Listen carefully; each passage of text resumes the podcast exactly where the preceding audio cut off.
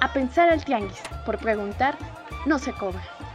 Ya es lunes y como ha sido una tradición los últimos meses, ya tenemos una edición más de este podcast llamado A Pensar al Tianguis. Yo soy Edgar Martínez y guardando a Susana distancia y para mí es un gusto una vez más recibir a Catarina Reyes. ¿Cómo estás, Catarina? Bien, ¿qué onda? ¿Cómo están? Pues acá aguantando cada vez con más dificultad esta cuarentena. Sinceramente creo que no buenas noticias son las que tú traes desde tu invitado, pero que nos hacen reflexionar una vez más sobre las desigualdades y por mi parte, rutas de poder mejorar estas condiciones actuales. Efectivamente, como bien lo comentas, tuve la oportunidad esta semana de hablar con Héctor Hernández Bringas. Él es investigador del Centro Regional de Investigaciones Multidisciplinarias del UNAM y con quien tuve oportunidad de conversar acerca de su último artículo llamado Mortalidad por COVID-19 en México, notas preliminares para un perfil sociodemográfico. Si consideramos, Ekaterina, o si alguien te hubiera dicho que de mayo hacia agosto México pasó de ser el octavo país al tercer país con una mayor cantidad de muertes por COVID-19, ¿lo hubieras creído? No lo sé,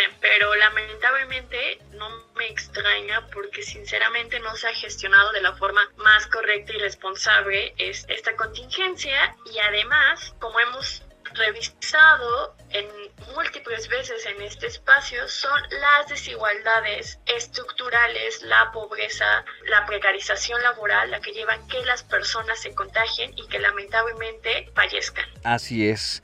Y además de eso, tú también no nos traes un panorama pues bastante bueno. Pues más bien creo que mi invitado nos habló de rutas deberíamos de estar gestionando para el cambio después y desde esta crisis. Y yo hablé con Pablo Llanes, quien es coordinador de investigaciones de la Comisión Económica para América Latina y el Caribe, CEPAL, de las Naciones Unidas. Y hablamos sobre la legitimidad del ingreso básico universal como un derecho de ciudadanía, como una forma de recuperar la dignidad, de ir en contra de la precarización del trabajo y por supuesto de que estas contingencias eh, no esperadas, pero que no fuesen tan graves los resultados tanto en cuestiones económicas como en cuestiones de pérdidas de vidas. Y sin mayor preámbulo, pues preparen las memelas, sírvanse una rica guadorchata y prepárense porque aquí empezamos este podcast.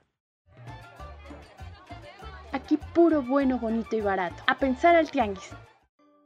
Como ya lo comentamos en un inicio, tenemos en la línea al investigador Héctor Irán Hernández Bringas, investigador del Centro Regional de Investigaciones Multidisciplinares del UNAM, sociólogo con estudios de posgrado en demografía y estudios de población, quien recientemente publicó el artículo llamado Mortalidad por COVID-19 en México, notas preliminares, para un perfil sociodemográfico. Héctor, muchas gracias por tomarnos la llamada. Platícanos, ¿de qué forma es que las desigualdades han afectado directamente a los estratos sociales más vulnerables durante esta pandemia? Mira, eso es lo que yo me planteé desde un principio, tratar de averiguar qué tipo de grupos sociales o qué grupos sociales en específico eran los más afectados, particularmente en el tema de la muerte por, por COVID. Y para eso, pues no existen, por desgracia, muchos datos disponibles, así es que hay que hacer uso de los pocos que, que hay y particularmente el que nos ha servido más para este propósito es, es la base la base de datos de los certificados de defunción de la Secretaría de, de Salud.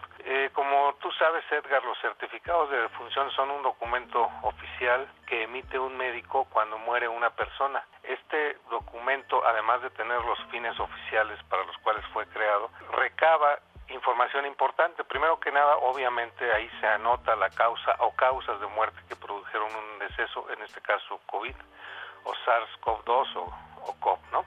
Entonces, bueno, pero además de, de, de, marcar o de señalar estos datos de carácter clínico acerca de la persona que falleció, los certificados nos ofrecen la posibilidad de información de carácter sociodemográfica que nos permite sí ir delimitando cuáles son los grupos sociales principalmente afectados por la pandemia en su efecto extremo que es la muerte. Entonces ahí en esos certificados, en esta base de datos de los certificados, tenemos información sobre la edad, eh, el sexo, que son pues eh, variables demográficas importantes. Tenemos también información de carácter socioeconómico, insisto, no es, no es mucha, pero es útil esta, esta información. Nos hablan los, esta base de datos de certificados de defunción del nivel de escolaridad de las personas que fallecieron por COVID. Nos hablan también de la ocupación que desempeñaban estas personas que murieron por COVID, así como de un, un dato también relevante, nos dicen eh, en qué institución o dónde ocurrió la, la defunción, o bien si el deceso ocurrió en el domicilio o en la vía pública o en algún otro, otro lugar. Con estos datos básicamente uno puede ir acercándose a delimitar los grupos sociales y a detectar sobre todo algo que pues está en el interés particular de nosotros o mío en lo personal, ¿no? Es el de corroborar algo que pues que esperábamos, porque esto siempre ocurre en cualquier crisis, en cualquier catástrofe y en cualquier desgracia, siempre son los grupos más vulnerables de la sociedad los que se ven mayormente afectados. Y los resultados que hasta ahora hemos obtenido nos indican que en efecto hay una especie de selectividad en, en esta crisis del COVID que afecta particularmente a los grupos más vulnerables de la sociedad, ¿no? Desde el inicio del confinamiento se ha hecho hincapié en que debemos quedarnos en casa y del constante uso de un protocolo de cuidado sanitario para mantenernos a salvo. Sin embargo, las mismas desigualdades sociales y económicas obligan a que un gran sector de la población tenga que seguir laborando en búsqueda de un sustento diario. Al respecto mencionabas que se conoce cuáles son las actividades económicas que realizan estas personas, que al mismo tiempo y por desgracia han sido las mayormente infectadas por el virus de COVID-19. ¿Puedes ampliarnos un poco más esta información, por favor? Claro, tenemos, como te decía, alguna, alguna información al, al respecto, Edgar. Y mira, pues sí, lo que tú dices primero empezaría, empezaría por ahí. La estrategia de funcionamiento eh, funciona bien o razonablemente bien en países en donde existen los apoyos necesarios para que la población se quede en casa, ¿no? Eh, destacadamente, pues en muchos países eh, de Europa, por ejemplo, este, pues la gente tiene garantizada, trabaje o no trabaje, tiene garantizado algún, eh, algún ingreso pues mínimo para poder eh, sostener diariamente sus necesidades, pues quizás las más básicas, pero están aseguradas. En México una estrategia del confinamiento o la estrategia del confinamiento es muy difícil que pueda operar porque lo que se plantea a la gente siempre es esta difícil disyuntiva, Edgar, entre por un lado quedarte en casa y cuidar tu salud y por otro lado salir a buscar los recursos necesarios para la, subsistencia, ¿no? Entonces, esta es una disyuntiva muy difícil, ¿no? Este, o optas por tu salud o optas por seguir manteniendo tus necesidades y la, y la de tu familia. Y eso es lo que ha ocurrido en México desde el principio, desde que se dio esta jornada de la, de la sana distancia y más después, ¿no? Con los con la nueva normalidad así llamada, este pues ha sido muy difícil porque la gente siempre está ante esta disyuntiva. Pero bueno, yo te propongo que en función de tu pregunta veamos algunos algunos de los datos, ¿no? que tenemos disponibles hasta el momento. Mira, eh, las categorías de ocupación que nos ofrece esta base de datos que estamos utilizando son muy variadas, pero nos dan luces interesantes. Primero hay un grupo de personas que, que, no trabajan por distintas razones, que es un grupo que representa el 40% del total de muertes por COVID. ¿no? ¿De qué estamos hablando? Estamos hablando de jubilados o pensionados, estamos hablando de amas de casa o estamos hablando de estudiantes y también hablamos de las personas que no tienen empleo, que, que declararon pues las personas o los familiares que ayudaron a llenar el certificado de función que, no tenían empleo. Entre estos destacan, entre estos que acabo de mencionar, destaca de manera muy importante el grupo de amas de casa, ¿no? Es decir, personas que no, que sí trabajan, porque todas las amas de casa trabajan, pero que no tienen una remuneración. Estamos hablando de madres de familia fundamentalmente, ¿no? Este grupo en específico de las madres de familia de acuerdo con el última, la última revisión de datos que hemos hecho hasta el 11, es decir, el martes pasado, el 11 de agosto, representan una cuarta parte del total de muertes, ¿no? Es un dato pues muy muy revelador que nos habla este, de cómo este, las amas de casa que supuestamente no salen al mercado de trabajo, aunque sí trabajan en su hogar, este, están, están siendo expuestas al, riesgo de, de morir. Otro grupo importante es el de eh, no ocupados, digamos el de jubilados y pensionados, ¿no? Que también representan un 12% del total de, de defunciones. Entre otros grupos que también tienen una participación muy significativa, digamos, en el total de, de decesos. Te podría hablar de un grupo que es de comerciantes, personas que trabajan, son dueñas de, de pequeños comercios. Estos explican el 10%, el 11% del total de muertes, pero tenemos una variedad importante de personas o de grupos ocupacionales que también han tenido una participación significativa. Te estoy hablando de choferes, ¿no? que también han eh, aportado, por desgracia, a este contingente de muertes, empleados de negocios privados, obreros, trabajadores agrícolas, trabajadoras domésticas, trabajadores de la educación, vendedores ambulantes y, sobre todo este, en, materia de comercio o de servicios, vendedores ambulantes. ¿no? En fin, este, este, es un panorama muy general que nos permiten las, los datos sobre ocupación. Y también en el otro lado, por el lado de personas que no realizan trabajos manuales, como podrían ser funcionarios y directivos del sector público o privado, jefes de departamento, coordinadores o supervisores en actividades de carácter administrativo, este, en fin, o trabajadores del arte y del espectáculo y, y de los deportes, todo este conjunto eh, solamente ha participado eh, con el 5.6% de las defunciones. Este último grupo que te estoy diciendo se trata pues eh, de trabajadores no manuales, es decir, trabajadores con cargos directivos o de eh, carácter más eh, intelectual, ¿no? Incluyo aquí a los profesionistas también, ¿no? Entonces, bueno, como puedes ver, sí hay una diferencia importante en términos de las categorías ocupacionales, su participación en los niveles, en el porcentaje total de defunciones, ¿no? Bajo este mismo contexto, Héctor, vaya, las, las campañas de concientización, de información, todo lo que hemos leído, escuchado, visto, mediáticas, vaya, ¿han sido suficientes para poder determinar y apalear en este caso esta emergencia o simple y sencillamente pues están siendo omisas y, y a esos también es que se derivan todos estos, todos estos datos demográficos? Yo creo que la campaña pues ha sido aunque llena de contradicciones. Eh, con muchos eh, datos lo podemos corroborar esto, ¿no?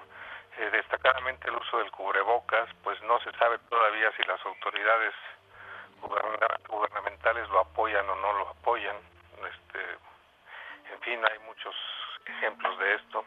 Eh, y el confinamiento, bueno, pues ya te decía yo que más que falta de información, es un problema que tiene que ver con la necesidad imperiosa de muchas personas de salir a la calle. Pero puede ser que sí haya un, un, un, tema en particular, Edgar, de la capacidad de procesar la información que se, que se recibe. Eh, mira, aquí es importante, por ejemplo, destacar la alta, el alta participación de, en, la mortalidad por COVID de personas que no tienen este, este, estudios o cuando más alcanzan la primaria. La mitad de las personas que murieron por COVID eh, tienen cuando más estudios de primaria. Y el 72% de las personas muertas por COVID, tienen cuando más estudios de secundaria. Entonces sí puede haber, sí puede haber un tema aquí de cómo se procesa la, la, la, la información, ¿no? Eh, digamos que existen disposiciones sociales distintas para recibir la información para tomar decisiones respecto a la salud en función de esa, de esa información que se recibe, ¿no?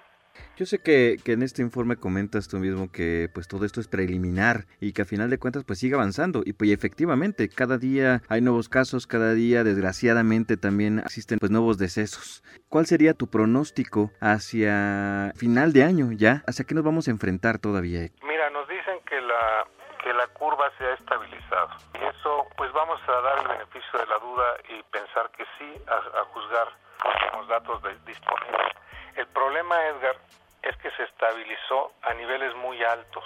Entonces no es lo mismo que te estabilices tú en, por decirte algún ejemplo, este, 50 de funciones diarias a que lo hagas en 500 o 600 de funciones diarias.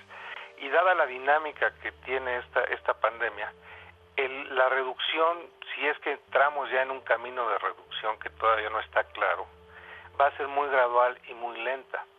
De manera tal que yo estimo eh, que sí estamos en una situación muy complicada, Edgar, en donde el número de contagios, ya lo vimos, lo estamos viendo, va a seguir creciendo de contagios acumulados y el número de muertes también, ¿no? Entonces, eh, hoy estamos ya rebasando los 55 mil de, de, funciones, este, pero yo estimo que hacia fines de año bien pudiéramos este, duplicar la cantidad de defunciones.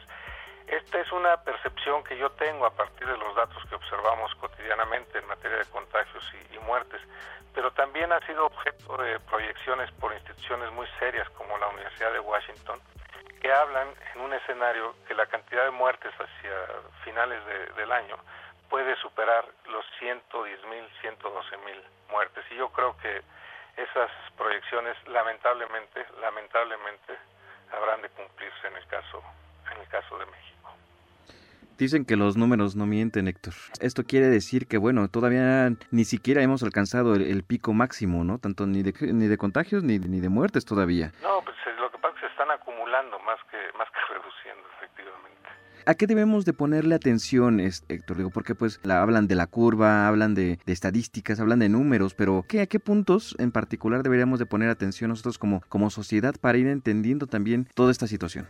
Desgraciadamente no es ciencia nuclear, esto es tan fácil como que cada día, cada día en México hay más contagiados. Ayer rebasamos el medio millón de contagiados. Estamos hablando de un periodo de marzo a mediados de agosto en donde hemos alcanzado un millón de contagiados. Y más contagiados implica más riesgos. Es mucho más importante el riesgo hoy que lo que era a principios o a mediados de marzo que empezó este, esta etapa del confinamiento. Hoy por hoy y cada día será más riesgoso salir a la calle, será más riesgoso no usar el cubrebocas y será más riesgoso exponerse a la interacción social. Es así de sencillo. En marzo había unos cuantos contagios.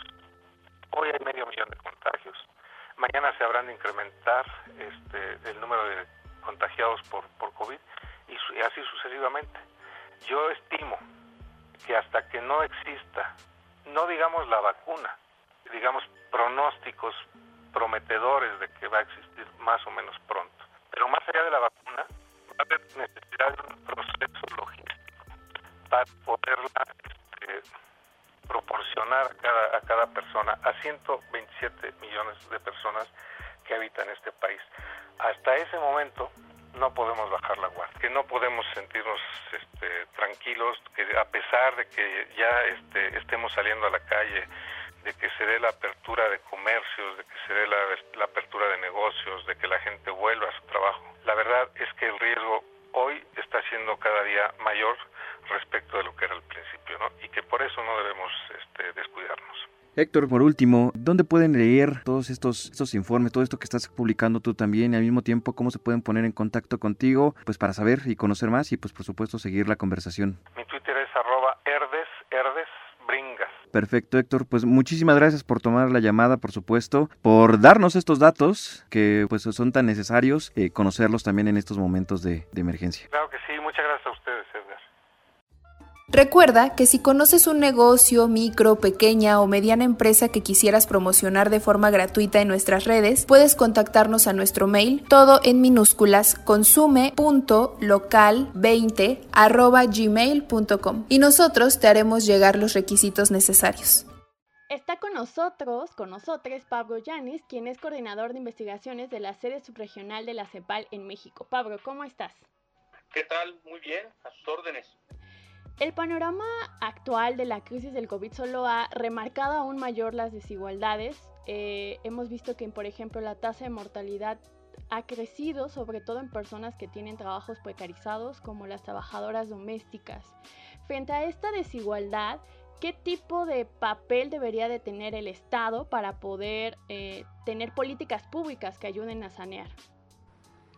Bueno, como bien dices, la pandemia lo que reveló de manera eh, descarnada en tiempo real y a escala global, pues son las enormes fragilidades y fracturas del estilo de desarrollo que ha tenido el mundo y como parte de la América Latina y México en las últimas décadas. Entonces, reveló que efectivamente no la población de manera muy mayoritaria pues no goza de la protección, la seguridad, el acceso a los a las fuentes del bienestar que debiera que debiera tener y la necesidad, la urgencia de pensar de un nuevo modo el régimen de bienestar porque el que teníamos hasta ahora resultó claramente insuficiente frente a los desafíos, los riesgos y las carencias de la población. Entonces hay que pensar el futuro en una clave nueva. En la CEPAL venimos trabajando varias ideas al respecto.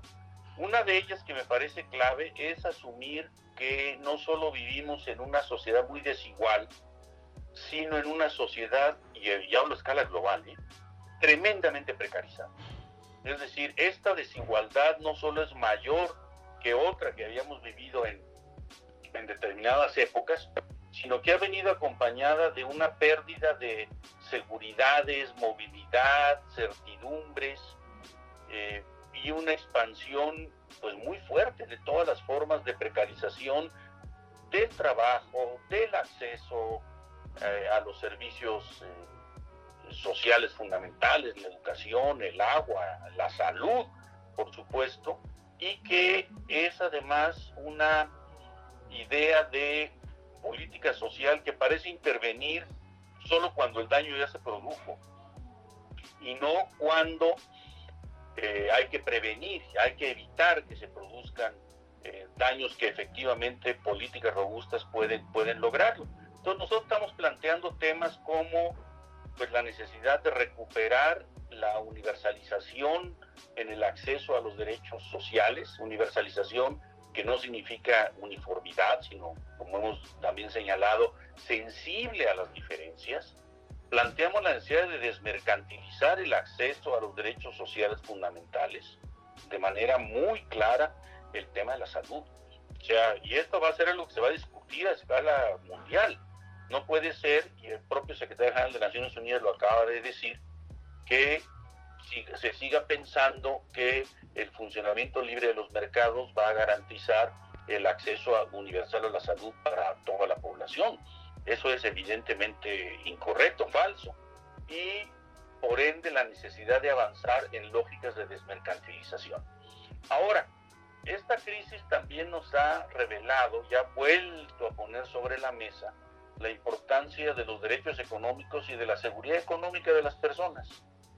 Y en ese sentido es que ha adquirido mucha fuerza de nueva cuenta pues la idea de la renta básica de ciudadanía, ingreso básico universal, ingreso ciudadano universal, como se le llama también en México, para pues otorgarle a todas las personas por su condición de personas, no por su condición de pobres, no por su condición de asalariados, sino por su condición de personas, de, ciudadanía, pues una seguridad económica, económica básica.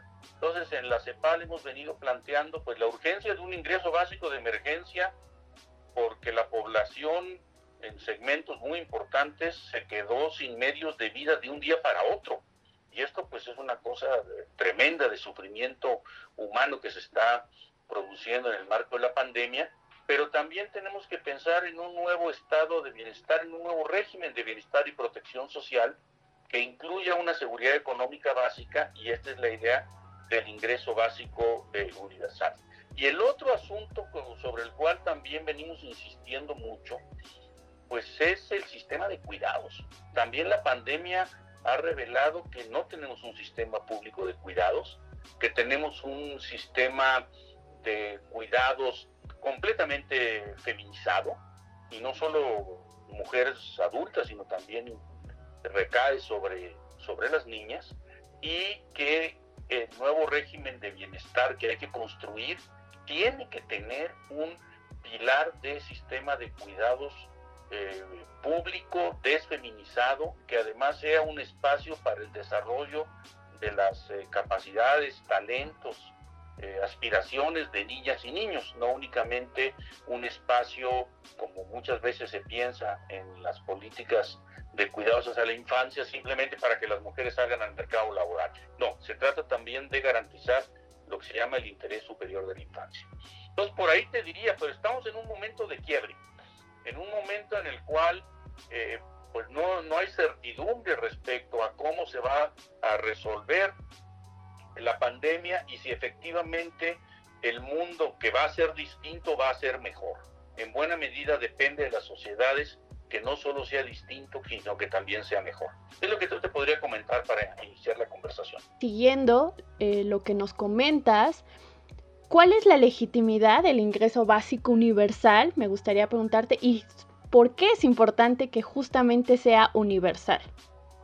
Fíjate, es muy interesante esto porque tiene una dimensión contracultural muy importante, muy relevante.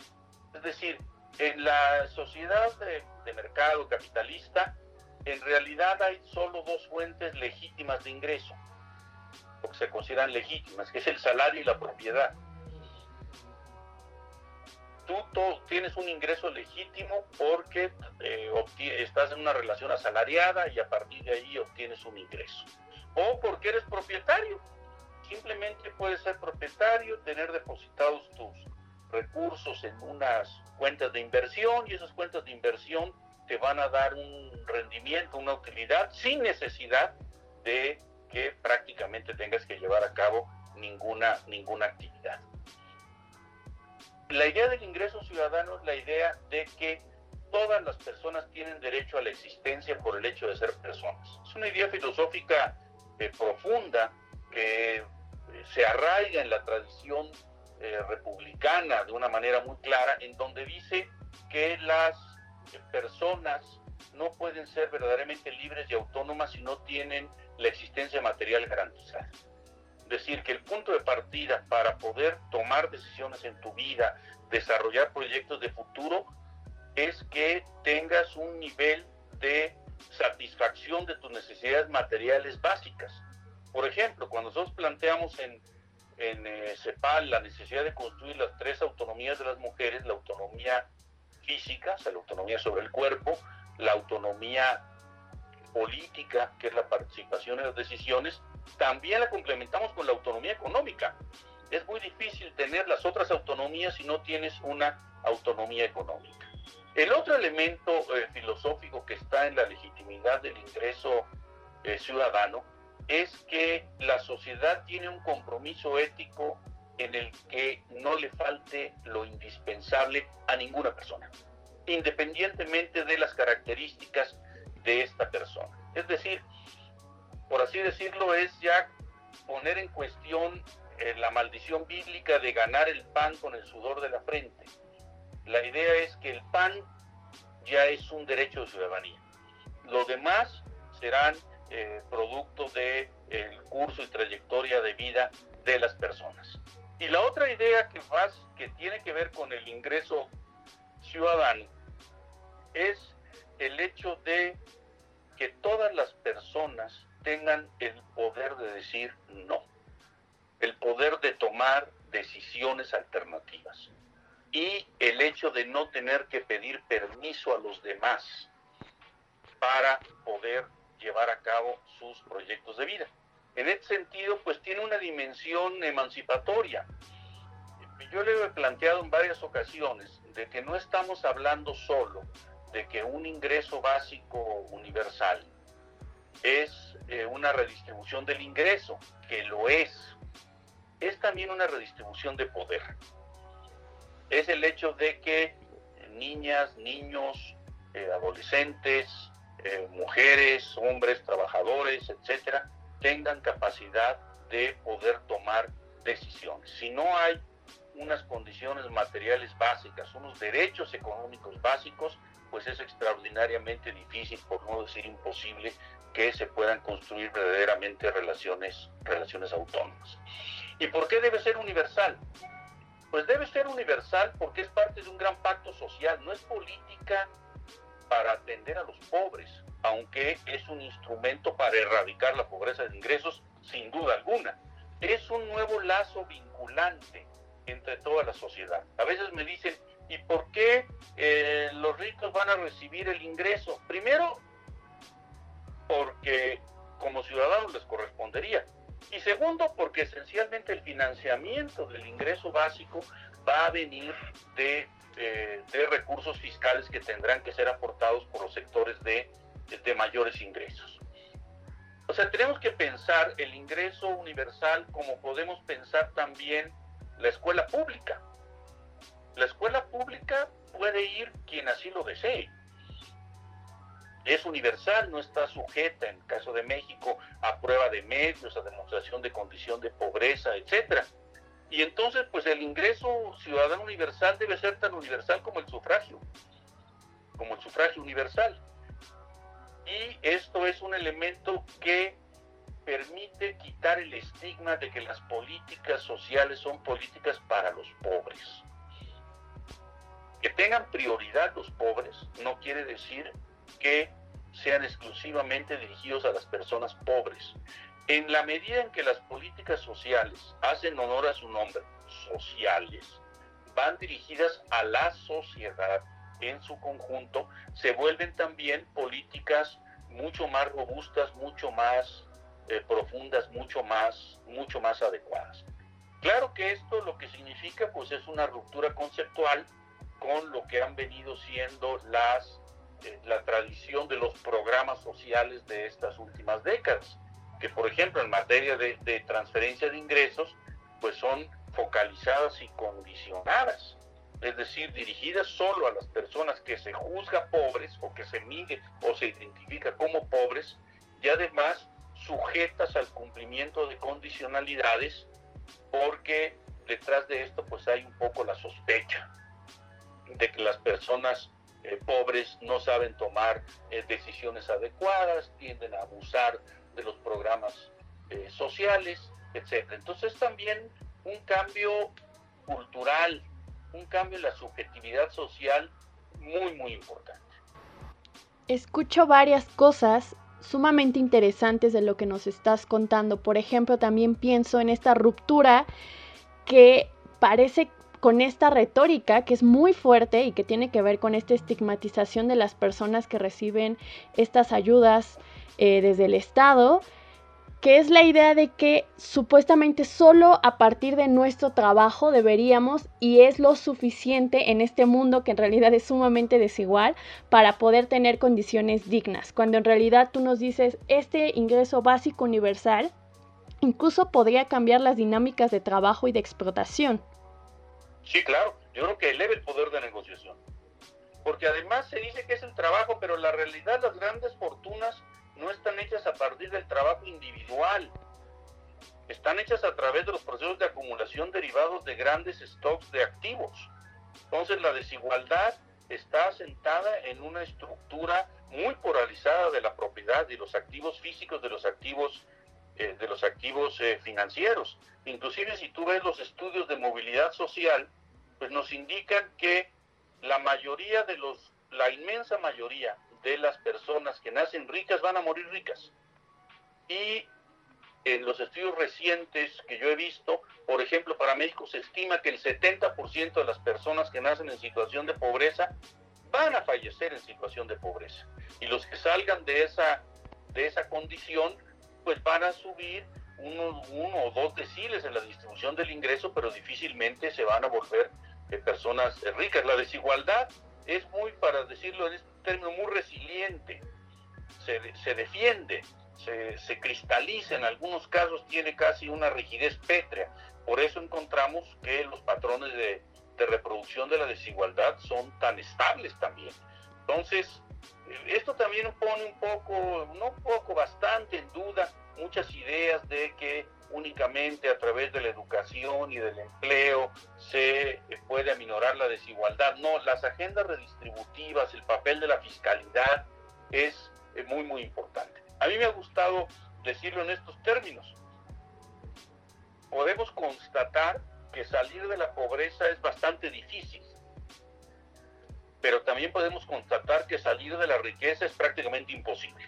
Entonces hay un mecanismo muy estructural, muy sistémico de reproducción de las desigualdades y además con una enorme cantidad de, eh, de impactos en la subjetividad social que la legitima, la naturaliza, la vuelve parte del paisaje o parte de, del entorno natural. Inclusive no deja de ser curioso que si tú ves los debates y hiciéramos una encuesta, la gente diría que es más probable que se acabe el mundo que se acabe la pobreza. Pareciera que ya es una, eh, una señal, una cicatriz en la historia humana imposible de superar. Yo creo que parte de la potencia atractiva, atractivo del ingreso ciudadano es que ofrece una ruta realista de erradicación de la pobreza de ingresos y redistribución de, de poder y capacidad de decisión en las personas. Y claro, también esto va a tener un impacto muy profundo en el mundo del trabajo, porque en realidad mucho del trabajo que tenemos es un trabajo muy jerárquico, muy subordinado, poco creativo, en donde se dice que dignifica, depende. Primero, la dignidad humana no depende del trabajo, debe ser una condición intrínseca, esa es mi, opinión. Y segundo, no toda relación laboral es una relación de laboral digna, emancipatoria, eh, creativa, eh, atractiva, etcétera. La gran mayoría de las personas soporta condiciones laborales muy malas precisamente por el miedo al hambre, el miedo a la carencia. Y un ingreso ciudadano trataría de eliminar este miedo como parte de la conducta social. Y aparte cambia también esta idea que tenemos que que bien como dices, que solo es las cuestiones individuales las que nos hacen y nos hace repensar y decirnos somos seres codependientes y desde el trabajo de cuidados nadie de nosotros estaríamos aquí si no hubiese alguien que nos hubiese cuidado y alimentado desde que éramos pequeños y quien produce los alimentos y quien hace ciertos trabajos que en realidad sostienen lo que somos. Pero además fíjate que te lleva a un debate muy importante, que es el trabajo. Porque en realidad la mentalidad dominante es que trabajo es igual a empleo.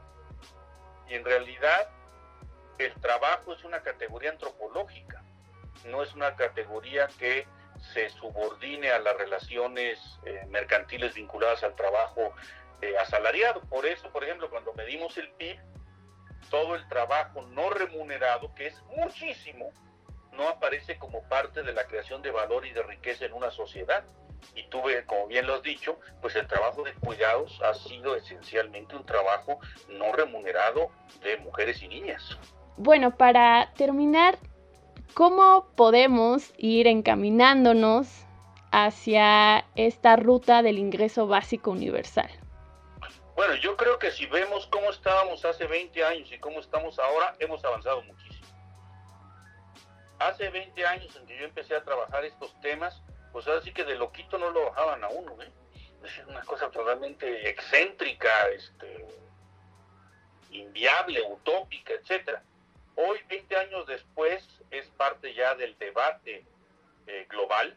Incluso recientemente el propio secretario general de Naciones Unidas habló de un, eh, de un posible ingreso eh, básico universal. A la luz de la pandemia, los gobiernos de toda América Latina tuvieron que implementar transferencias monetarias de emergencia, dejando de lado la idea de las condicionalidades, etcétera, etcétera, y se ha ido creando una bolsa de recursos eh, importante, adicional en América Latina. Inclusive empieza ya el debate de ¿y por qué tiene que ser temporal? ¿Por qué no pensamos en que esta sea una medida de carácter, de carácter permanente?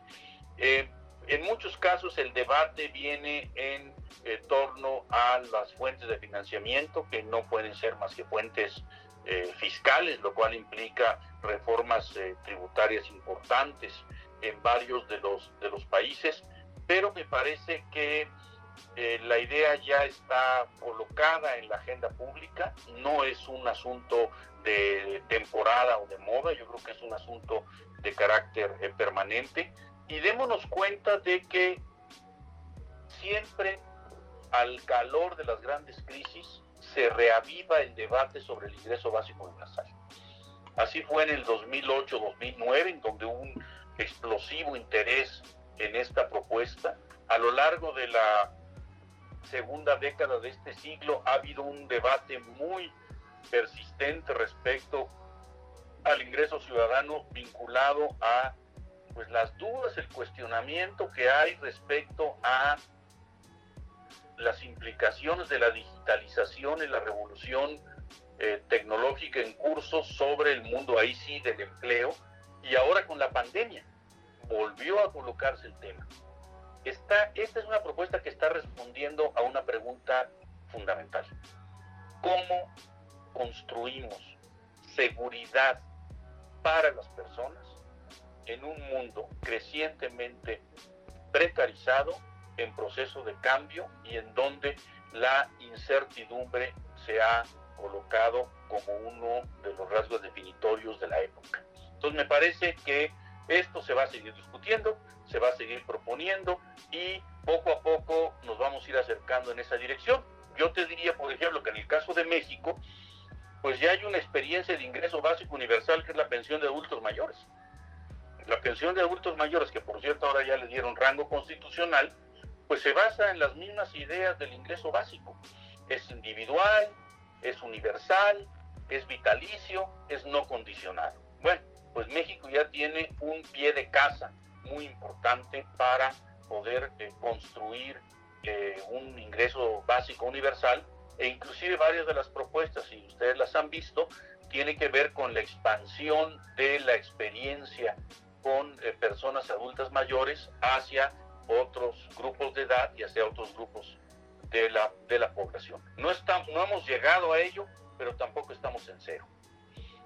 Así es, pues tenemos que ir migrando a estas nuevas formas de concebir el trabajo, de ir en contra de la precarización y de este cuidado de la sociedad entre todos y para todas y todes. Muchas gracias Pablo por estar aquí hoy con nosotros. No, al contrario, un gusto y felicidades por la iniciativa. ¿eh? Aquí puro bueno, bonito y barato. A pensar al tianguis.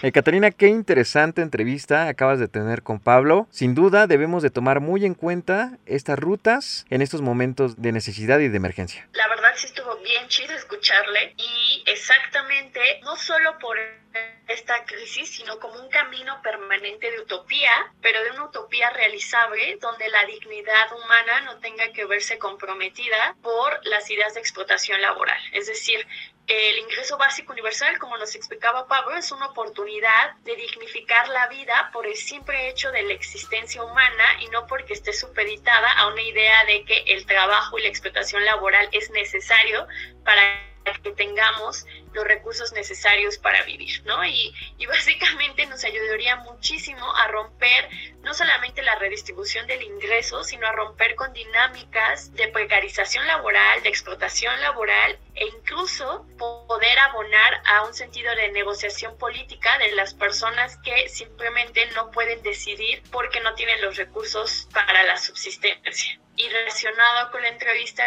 que hiciste, vemos que es más que necesaria medidas de emergencia para proteger a los sectores vulnerables que realmente son los que se están muriendo en esta contingencia de manera lamentable y por tanto la desigualdad también es muerte. Y este famoso ingreso universal que como lo comentaba Héctor en un principio de este podcast, pues en otros países efectivamente se implementa y bueno, eso es lo que ha eh, permeado que en México pues desgraciadamente al no tenerlo pues exponga mayormente a toda esta población mayormente trabajadora. Pero bueno, pues ya vamos cerrando este, este podcast de Caterina, si te parece, no sin antes pues mandar saludos a toda la gente que nos escucha, por supuesto, semana con semana. Nos escuchamos la próxima semana. Bye.